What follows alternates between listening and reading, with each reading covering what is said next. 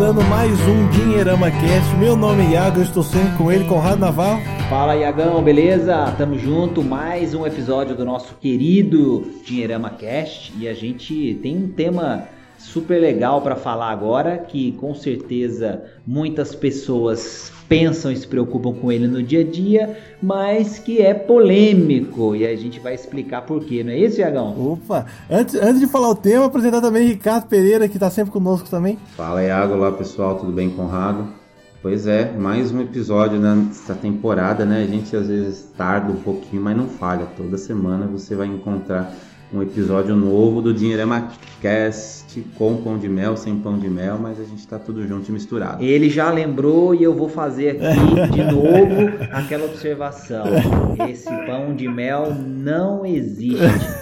Eu não é experimentei esse pão de mel, não faço ideia de como é que é esse pão de mel, enfim. Saci pererê, curupira. Virou lenda. E outra coisa até legal de comentar, você falando todo, toda semana tem Dinheirama Cast, chegamos, na verdade, ultrapassamos já a marca de 120 mil é, plays, né, escutas, views aqui no nosso Dinheirama Cast, citando os últimos programas desde o ano passado, né, então um grande, um grande obrigado a todos que estão acompanhando a gente. Bora crescer, né? Bora chegar no um milhão aí. Que número legal, cara. Isso aí significa que a gente teve uma média de mais ou menos aí 10 mil pessoas ouvindo os nossos episódios por mês, até mais do que isso um pouco, porque a gente tá falando de um. Ainda não, não completou um ano que a gente voltou com tudo é, fazendo esse trabalho. Então, assim, é muita gente bacana querendo aprender sobre finanças, compartilhar conhecimento, é, enfim, tá ligado no assunto da educação financeira. Pô, sensacional, Iagão. Muita gente, tô feliz demais aqui, muito bacana. E para comemorar esse episódio de 120 mil inscritos, vamos falar de um tema que é bem popular, né, ou até polêmico, que é casamento e finanças. Como que se dá essa mistura? Como se dá esse, essa mistura entre educação financeira e o relacionamento que você às vezes está construindo, nem chegou a casar, ainda tem que ter aquela preocupação, aquele pé atrás. Então vamos ouvir aqui o Rick e o Conrado falando sobre educação financeira unido a dois. Bora pro papo.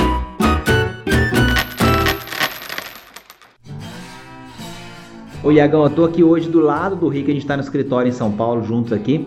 É, e é curioso porque a gente sempre fala muito nas palestras e tal sobre esse assunto, e, e a, a, ideia de estar aqui do lado do Rick também, para falar exatamente desse tema, é porque nós somos sócios e a sociedade ela também é como um casamento. Né, Rick? E aí, quando a gente fala, é, quando a gente fala de um relacionamento, seja ele, né, o relacionamento ali familiar e tal, ou relacionamento nesse caso profissional, em que você vai construir é, negócios, empresas, é, uma das primeiras coisas que eu queria jogar aqui para ouvir a opinião do Rick é assim, é, a, a, verdade e a transparência, né, essas duas coisinhas que, que, que assim jogadas parecem só duas palavrinhas, elas fazem uma diferença gigantesca no andamento e no dia a dia. E por mais que quem esteja ouvindo da gente pense, ah, lógico, a verdade e a transparência são, são duas coisas é, óbvias para qualquer coisa dar certo. Mas o que acontece muito na prática quando a gente fala de relacionamento e dinheiro, casamento, dinheiro, família e dinheiro, é que tem gente que acaba escondendo uma coisa ou outra, toma uma decisão e não comunica, é, enfim, age de uma forma que depois é, vê que deu problema, não assume. Então, apesar de serem duas coisas com, com as quais todo mundo, se você perguntar, vai concordar, não são necessariamente duas coisas que as pessoas usam no dia a dia, né, Rick? É verdade. Esse assunto ele é tão, vamos dizer assim, é, popular, né, que a gente pode afirmar, né, que um dos maiores best-sellers que tem no Brasil de educação financeira, né, o, o, é o livro do nosso amigo Gustavo Cerbasi, que fala justamente dessa questão né, dos casais inteligentes enriquecem juntos, né? Provavelmente foi a primeira obra que, que brasileira que se sujeitou, né, que quis, que propôs é, discutir um pouco mais do relacionamento de finanças, né? E o bacana de tudo isso, Iagão, é que tem muita gente que que está ouvindo a gente, que acompanha nosso trabalho também é, com os artigos, redes sociais e tudo mais, que está justamente é, namorando, é, né, já passando por um estágio de fazer o relacionamento ser um pouco mais sério, noivando, pessoas estão começando o casamento e não sabe exatamente como lidar né, com esse tema, um tema tão cara, assim, um tema tão específico. E eu acho que é, é muito disso, assim, é, é, fundamental trazer esse, esse assunto à tona o quanto antes. É óbvio que no primeiro encontro você né, marcou lá pelo Tinder, conheceu a pessoa, não vai querer né, saber exatamente toda a vida financeira da pessoa já no primeiro momento, né? Mas a partir do momento que a coisa vai começando a ficar sério, você conhece o pai da, da, né, da pessoa, a família da pessoa, é legal já provocar esse assunto, né, para saber como a pessoa vive. Tem muita gente que tem problema, realmente não consegue se organizar e tudo mais, e pode contar de repente com a ajuda né, da, do parceiro, da parceira, né, para esse sentido. Então, eu acho que o fundamental nesse primeiro é, momento, essa mensagem que eu quero passar, a gente está falando de uma coisa que é importante, que é a cumplicidade. Né? Então, tem que ter confiança, tem que ter transparência, mas tem que ter cumplicidade para que o casamento, né, o casal ande de mãos dadas de verdade nessa parte financeira também, né? Quer dizer, os dois têm os mesmos objetivos, os dois queiram chegar em algum momento no mesmo lugar juntos. Opa, até a primeira pergunta que eu gostaria de colocar aqui fazer para vocês dois era o seguinte: é, tem qual que é o nível, qual que é o nível de transparência, não transparência, mas o nível de união de bens que um casal deva fazer? Porque é saudável ter o marido ter seu dinheiro, a esposa ter seu próprio dinheiro juntado, ou na verdade é um patrimônio único onde que eles, eles pensam bem da família? Qual que, é, qual, existe algum, é, algum exemplo onde que é, um caso é mais é, é, como fala, mais natural e acaba sendo melhor para ter a transparência do amor entre eles? Ou na verdade não tem exemplo, é cada um se conhecendo, é uma coisa mais genérica? Vou responder essa pergunta é, com uma fórmula ou com cravar alguma resposta é um perigo, né? A gente poderia cometer uma irresponsabilidade muito grande. Eu acho que o, o, grande desafio da educação financeira na atualidade hoje é que tem muita gente querendo lacrar e aí tá, tá querendo fazer graça na internet com conteúdo e conta um monte de histórias tentando se promover, mas que no fundo são muito mais é, é, complicadas do ponto de vista da avaliação e da prática do que parece. Então acho que esse é um tema que não dá para a gente criar uma regra única. E o ponto que você levantou da questão da, da, da é, do quanto faz sentido as coisas serem juntas ou não, eu acho que esse é o ponto crucial que o casal precisa discutir e, e, aí o diálogo tem que ser uma coisa muito frequente. Além do diálogo, é, é, o exemplo tem que ser uma coisa muito frequente, porque você não pode falar uma coisa, combinar uma coisa e fazer outra. E aí qual que é o ponto que eu acho que é interessante, Thiago, para botar nesse caldeirão nessa discussão? É, a gente precisa entender que quando a gente está é, junto de outra pessoa e a gente decide é, levar isso para um próximo estágio, então você vai namorar, vai ficar noivo, vai casar, vai constituir família é, você está fazendo isso por livre e espontânea vontade, quer dizer, vocês não, não, não foram obrigados a dar esse espaço, então vocês escolheram, isso foi uma decisão consciente. E quando a gente fala de constituir família, criar é, um relacionamento duradouro, a gente está falando de ter objetivos comuns. Não todos, mas alguns objetivos eles são e precisam ser comuns. Então, é, se é a compra da casa própria, se é fazer uma viagem, se é a troca de um carro, é, se é, enfim, realizar alguma, é, é, alguma coisa na casa, uma reforma, se uma das pessoas quer fazer uma cirurgia estética, por exemplo, que é algo que, que essa é uma discussão interessante, pode ser que pareça é, que, que aquilo é só para aquela pessoa, mas não é aquilo, é para o relacionamento, é para ela se sentir bem, é para ela é, é, eventualmente é, é, é voltar a, a, poder se entregar ao relacionamento como ela se entregava no começo, né? Aquela pessoa, seja o homem, seja a mulher. Então, é, eu acho que esse ponto é muito importante e ele costuma ser bastante é, é, vamos dizer assim, é, é, ele é muito banalizado, né? Porque é, as pessoas querem que a gente fale, olha, tem que ter conta conjunta. E aí você tem que colocar tudo da família ali. Mas não é isso, não tem que ter conta conjunta. O que tem que ter é a individualidade respeitada, ou seja, você continua sendo você e a outra pessoa continua sendo ela, mas os objetivos comuns, os objetivos da família, precisam ser colocados como prioridades importantes. E aí você vai ter que conseguir é, realizar aquilo que importa para a família e ao mesmo mesmo tempo ter o seu uh, sua agenda, né, digamos assim, ou seja, o seu dinheiro, seu esforço, sua energia para as coisas importantes para você. E aí, qual é o ponto para fechar esse, essa primeira né, provocação para o Rick é, opinar? A, a, individualidade é diferente de individualismo e o que mais a gente enxerga é gente casando e vivendo como se estivesse numa república. Então é aquela coisa assim: é, o marido é careca. Então, se o marido é careca, ele não vai gastar dinheiro com shampoo no supermercado. Né? Então, assim, é, isso é república. Mas tem muita gente vivendo o casamento desse jeito. E aí, meu amigo, é muito complicado as coisas darem certo, porque não se enxerga ali uma família, mas duas pessoas que estão dividindo a mesma casa, né, Rick? É, acaba funcionando quase que uma realidade financeira diferente, né, dentro da mesma família, dentro do mesmo casal apenas, né? Então, quer dizer, enquanto um se preocupa tanto em poupar, em guardar, o outro vai lá gasta tudo. É, o, o, o que acaba acontecendo muito, Iagão, acho que o Conrado vai concordar, é que às vezes acontece de um esconder a coisa do outro, né? Então um sabe infidelidade financeira, né, Infidelidade né? chama isso, né? Então um não sabe quanto o outro ganha, por exemplo, né? Não que seja uma coisa né, você precisa saber os centavos direitinho, mas é importante que tenha uma ideia, até para você poder se programar, poder se planejar, né? A gente fala tanto de orçamento financeiro, é importante que dentro, né, é, o casal encontre em algum momento, não precisa ser todo mês, mas em, sei lá, umas duas vezes por ano, por exemplo,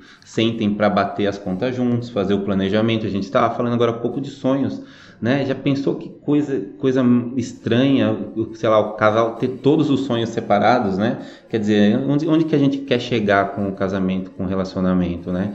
Então, é, eu acho que é bem isso mesmo. Acho que assim, se a gente puder, se existir uma fórmula mágica, é a fórmula mágica é a conversa, é o diálogo, né? É, eu acho que esse é o, é o X da questão. Agora, conta conjunta, sim ou não, acho que depende de cada pessoa e né, a gente tem exemplos bacanas de gente que usa e de gente que não usa e funciona muito bem. É, o Iago, acho que esse é um ponto legal que o Rick tocou, né? Assim, a, a, a questão de que você precisa conversar, e, e aí é uma coisa tão difícil, porque é, aquilo que é importante para uma pessoa, ela pode não ter importância nenhuma para outra. E, e, você pode tentar do jeito que você quiser fazer aquela pessoa entender que você gosta daquilo que ela não vai entender, cara. E aí, assim, eu vivo isso, o Rick vive isso, todo mundo vive esse, esse, esse acontecimento, né? Eu, por exemplo, eu gosto de carro, eu gosto de, de carrinho, minha casa, meu, meu escritório é cheio de carrinho em miniatura, é, e carro, eu gosto de ficar fazendo negócio com carro, tem empresa para fazer isso e tal. E assim, não adianta, eu não consigo explicar para minha família, para minha esposa, para todo mundo que está no, no meu convívio que isso é legal e que eu gosto. Para eles não faz sentido nenhum, mas para mim é importante.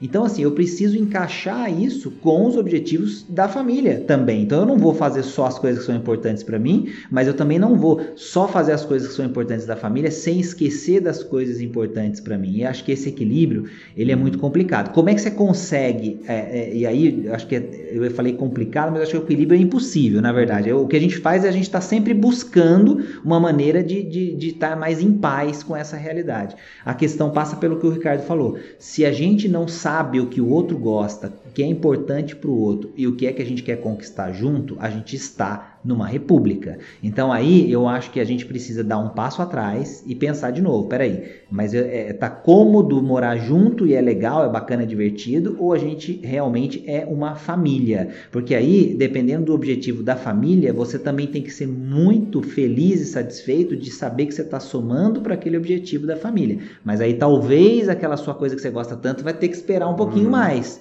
E depois a família vai compreender que em um outro momento você vai usar sim o seu recurso naquele momento para uma coisa que você gosta muito, porque você passou um outro, eh, uma outra fase sacrificando pela família, e agora você vai fazer alguma coisa para você também. Agora, quem é que quer sempre conversar sobre isso, abrir mão de uma coisa ou outra, esperar, é, se programar, se planejar, e aí é que entra o desafio, Iago. Então a gente não está falando necessariamente de que dinheiro é diferente para o casal, né, Rick? A gente está uhum. falando que as pessoas precisam gastar mais tempo umas com as outras, mas é. ouvindo é. de verdade. Não é, é, aquele negócio assim de com o celular na mão, com a TV ligada e, e, e, o uhum. cônjuge lá falando né, o que, o que grande, vai fazer com, com o dinheiro. O grande risco, Iago, não só nos relacionamentos relacionamentos, né, de marido e mulher, enfim, na família de uma forma geral, que você, quando você deixa para falar do dinheiro quando ele é só um problema. Então, se você não cria o hábito e não desenvolve essa, é, enfim, esse, essa questão de falar sempre sobre dinheiro de uma forma que não seja sempre um problema, quando apareceu a, a bucha mesmo, né, falando em português, sério, a chance do casamento de gringolar é enorme. Né? Então, é, o, X da questão talvez passe por essa necessidade, aí sim, é, do, né, do, do, relacionamento, em colocar esse dinheiro, em falar sobre dinheiro de uma forma natural, como uma ferramenta. E é isso a gente estava falando aquela hora agora no comecinho, né? o quanto antes melhor. Para não correr aquele risco também, Iagão, e, e você que é jovem, está namorando, ou, tem aquela questão de sair bastante, aproveitar durante o namoro para se divertir. E quando chega o casamento, às vezes a pessoa, né, o, o casal gastou tanto com, com, o próprio casamento, comprou casa própria, não sei o que lá, tá em meio de um monte de financiamento, e aí não tem mais dinheiro para fazer as coisas românticas, né, que fazia antes. E aí um pode virar pro outro e falar, pô, agora você não gosta mais de mim, não, a gente não sai, a gente não, não, come mais fora, acho que acabou o amor. Na verdade, o que pode ter acabado é o dinheiro né, para fazer, fazer as coisas que faziam antes, né? Então, é, eu acho que é legal a gente bater nessa tecla de que o fundamental é tratar o dinheiro né, dentro do relacionamento quanto antes, mas com responsabilidade sempre, não apenas quando ele é um problema. Isso é legal que lembra até uma coisa que minha mãe sempre fala para mim, né? É, um relacionamento, ele se mantém é lógico, o amor é importante, é, você tá.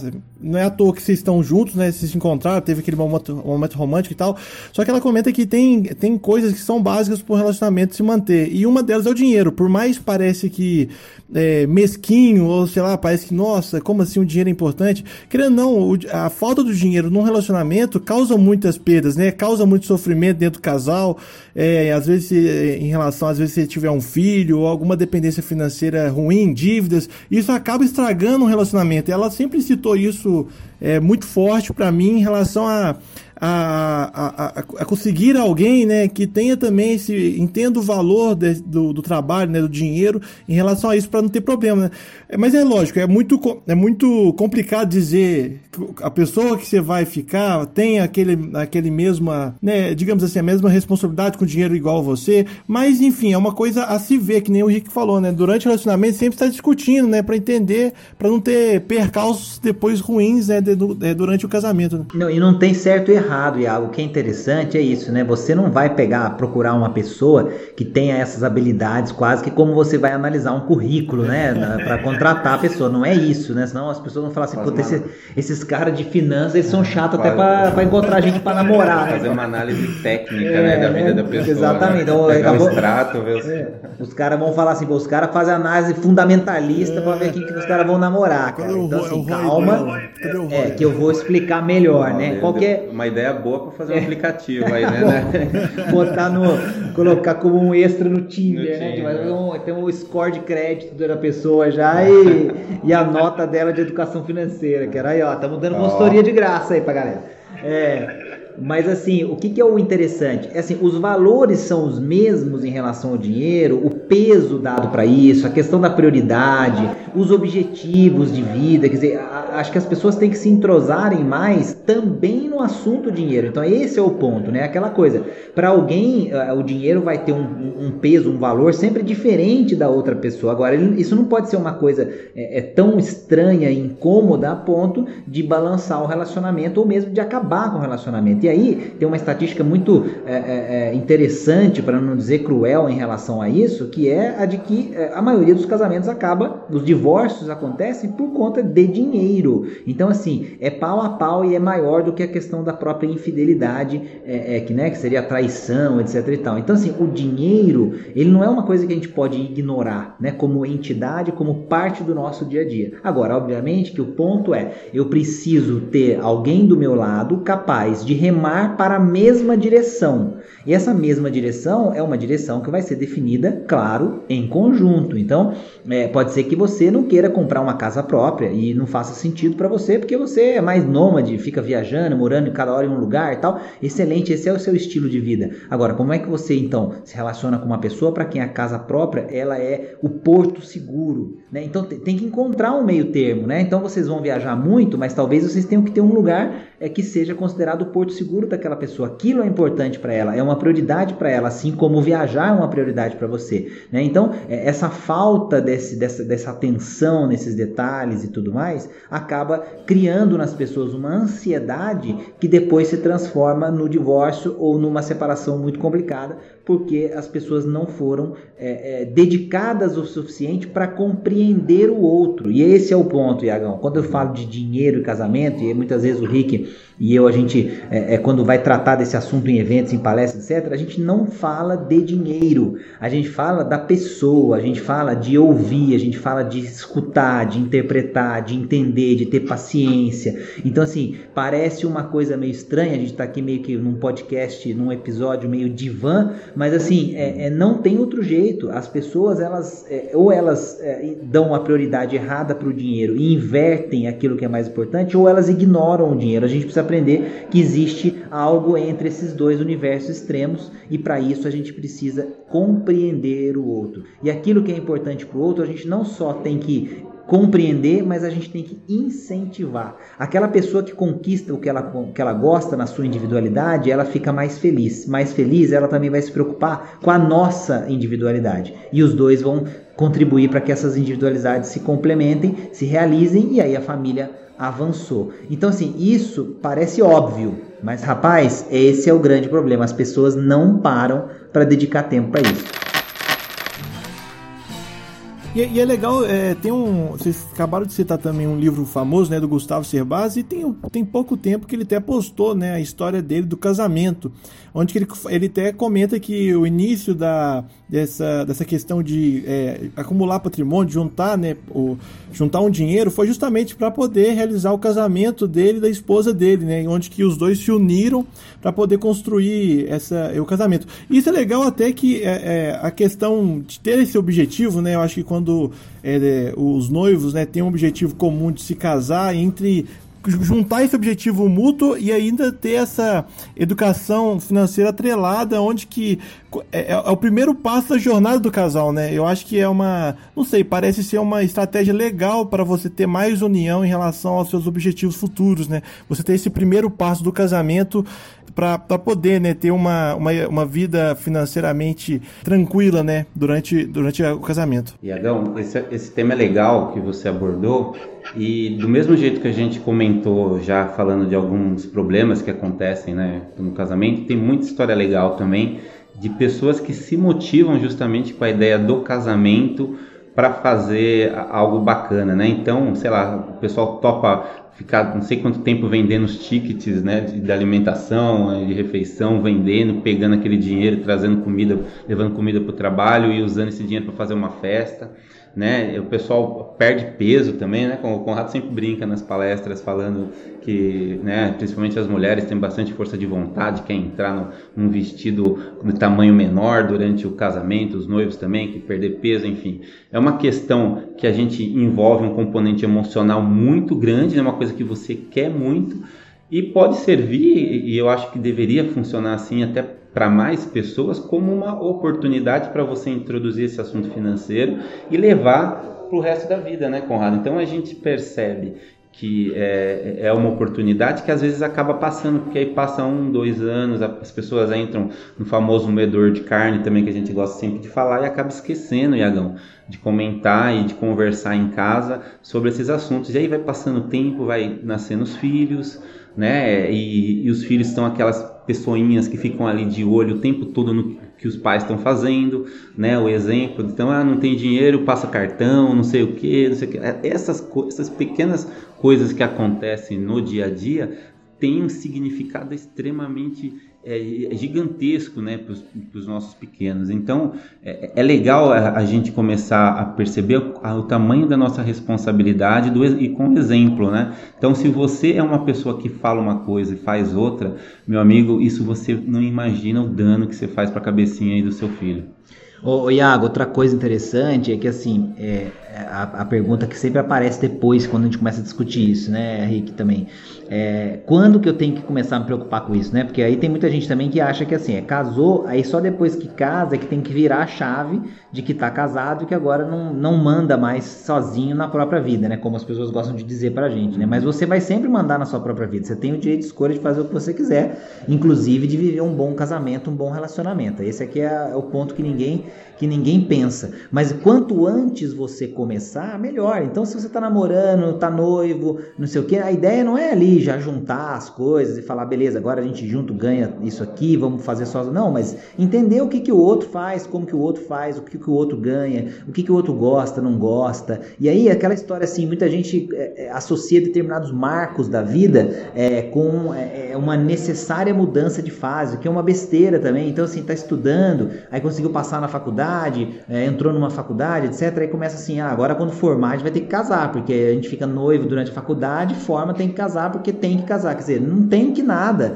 né? Você tem que é, é olhar para o seu caminho, construir o seu caminho, ver se é isso mesmo que você vai fazer, começar a trabalhar, ter renda, ter receita, uhum. ter conta no seu nome, boleto no seu nome, para você ver como é que é, quando começa a chegar boleto no seu nome e tudo mais. E aí a outra pessoa entender essa realidade é. com você e desenhar o caminho com calma, não, né, Henrique? E é importante que aconteça isso porque nem sempre os dois vão ter a mesma renda, por exemplo, né? É comum, eu acho que cada vez mais, né? É, durante o, o, o, casamento, até, sei lá, num momento um ganha mais, o outro ganha menos, daqui a, sei lá, dois, três anos, essa situação pode se inverter. Hoje é muito comum acontecer isso e, e, é engraçado porque, sei lá, tem gente que fica muito tempo namorando e aí quando casa descobre que a pessoa não é aquela pessoa que né, passou né, tanto tempo namorando, noivando. Então, quer dizer, quando isso é um perigo, né, Conrado? Acho que a gente vê muito caso disso, mas a culpa é de quem? A culpa é de quem estava lá e se mostrou ser uma pessoa totalmente diferente ou de quem estava acompanhando e de repente não deu abertura, não se interessou em saber. Então, muito casamento acaba terminando no começo porque a pessoa acaba casando praticamente com um estranho, né? Então, é, é a gente está falando aqui um podcast sobre educação financeira, né? Quer dizer, o assunto é, é, esse, mas a realidade acaba extrapolando, né? A questão financeira. Então, é um cara que gosta, um exemplo, sei lá, gosta muito de uma vida mais pacata, gosta de né, ficar em casa, o outro gosta de sair meu, se não encontrar um, um, entendimento, isso antes do casamento, a chance de dar ruim é grande, né? Eu acho que tem algum comentário, alguma dica final, algo de, da história de vocês dois também, que ambos são casados, né? Que vocês queiram compartilhar aqui com o público, como para fechar o bloco aqui desse episódio, quase perto do carnaval, né? Quase carnaval. Ô, Iagão, eu acho que o principal, cara, é assim, as pessoas se preocupam muito com ferramenta passa menos tempo na ferramenta e passa mais tempo no face to face, no cara a cara, no olho no olho. Essa é a minha sugestão. E, e olha, é muito mais difícil, porque quando você é, abre uma planilha e fica ali, ah, agora eu vou resolver o meu casamento aqui nessa planilha, vou botar tudo aqui, aí é, o meu marido, minha esposa não vão conseguir gastar com bobagem, meu filho vai parar com isso, com aquilo. Você é, alimenta uma coisa que você não controla completamente. Você vai colocar limite, você vai tentar e tal. Só que se você não tiver o compromisso, nada daquilo que está na ferramenta vai funcionar. Então, assim, a gente tem que voltar, voltar e assim, com quem é que a gente está por que é que a gente está com essa pessoa, que, quais eram os sonhos que a gente tinha, que a gente sempre teve e tal, ficaram para trás, não ficaram, a gente alcançou, não alcançou, porque tem muita gente também que reclama do que não tem, mas não sabe agradecer pelo que já conseguiu, pelo que já conquistou, pelo que já passou. Então, assim, é, é a educação financeira do casamento, ela é muito mais a frequência com que a gente discute o quanto a gente não vai conseguir conquistar todas as nossas coisas que a gente quer, mas ao mesmo tempo o quanto a gente pode ser feliz agradecendo pelas coisas que a gente já conseguiu do que ficar reclamando pelas coisas que a gente não tem e que a gente é, eventualmente não vai conseguir ter. Então a gente precisa aceitar essa realidade e aí pegar a nossa verdade financeira a partir das nossas é, né, registros de despesas, receitas, etc. E entender que qualquer coisa melhor do que aquilo ali vai depender de sentar definir a prioridade e correr atrás dela juntos. Ou então é melhor cada um ir para o seu canto, porque senão é república, é dividir o mesmo teto, mas sem dividir o mesmo compromisso. Então o meu recado final é: passem menos tempo na ferramenta e passem mais tempo com a pessoa de verdade que está por trás daquilo que você tanto é, gostaria de fazer com ela. É, então acho que é legal a gente é, focar bastante, pensando no relacionamento, focar bastante na questão do problema, quer dizer, esquecer tantos dos problemas e focar na solução dele. Então a gente vê as pessoas discutindo, discutindo, discutindo sempre, né, por conta pela mesma questão e, e enfim, a, o problema acaba sempre aumentando. Então vamos focar na solução. Se você realmente perceber de que não faz sentido, de que não tem mais o, o que fazer, é partir para outra. Não tem muito o que fazer porque você vai acabar ficando num relacionamento que vai acabar é, enfim, degrigolando em algum momento. Mas então é isso, pessoal. Muito obrigado por nos seguir aqui. Continue nos seguindo no Facebook, no YouTube, no nosso Instagram e também na nossa plataforma de podcast para você ouvir toda semana o Dinheirama Cast. Muito obrigado, Rick. Muito obrigado, Conrado. Valeu, tamo junto, pessoal. Sempre. Valeu, gente. Até a próxima. Falou!